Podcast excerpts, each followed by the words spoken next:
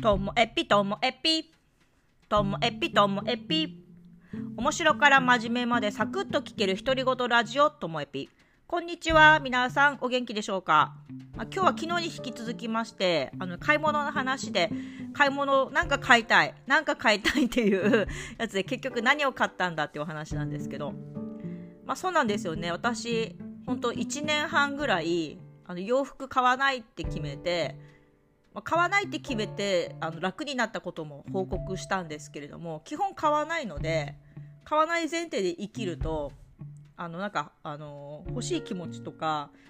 なんか見て買うか迷うかとかってそういうのがなくなるのでなんか気持ちが楽なのと、まあ、本当に必要な時は買っていいってしてるのでなんか本当に必要っていうそのあこういう時を本当に必要っていうのねっていう感覚が分かったりして買わない生活は買わない生活で楽しかったですね。はい。だからこれからも今回買い物はしましたけど基本買わない人っていうので行きたいなと思ってます、まあ、洋服とかに関してですけどね。で洋服買わなくなってよく聞かれるのはなんかお金使わなくなったとか支出が変わったみたいなこと聞かれるんですけど、まあ、トータルどうなってるかは計算してないんでわからないんですけどあの服買わなくなって以降逆に新しく買い始めたものもあるのでいやでもな服ほどじゃないかな、まあ、例えばこうオンライン系のあのちょっとしたこまごました機材系のものだったり。あとはオンラインチケット。あのお笑いのチケットとかライブのチケットとかそういうやっぱりオンラインに関するものそういうものの支出は増えてるしそのオンラインサロンですよねオンラインサロンに対しての支出もありますよね。えっと、今は田村淳の大人の小学校とあとはニューヨークのあの Facebook グループのオンラインサロンとあとね最近エゾ大江戸待ってエゾ財団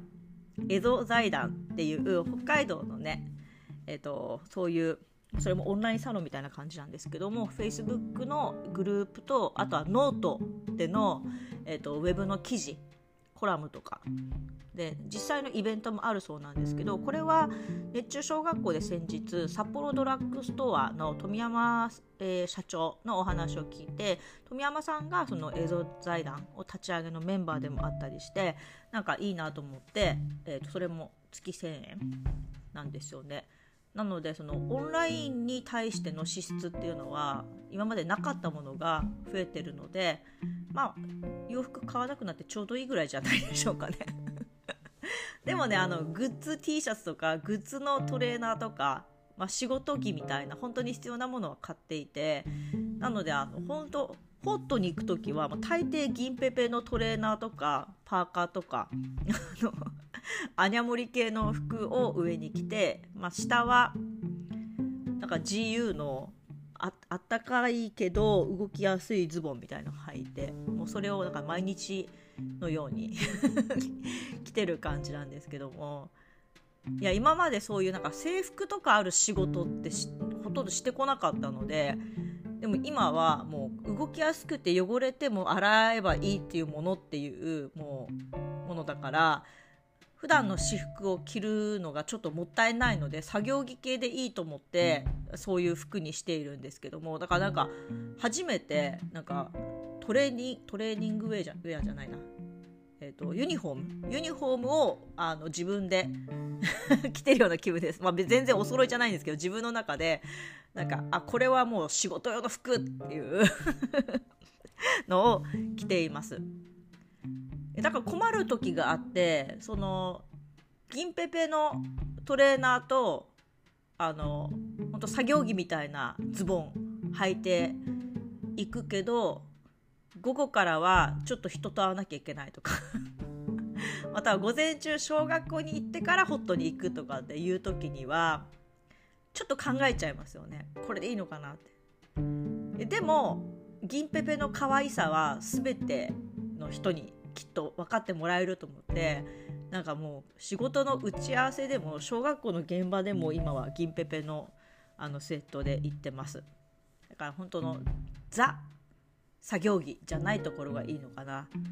ということで銀ペペ最強説ですよね。あれ？結局私買い物の話してませんよね。何買ったかって話ですけど、えっと、結局買ったのは、えー、エコバッグとあとお弁当用のなんか保冷にもなるバッグとあとはデニムのトートバッグ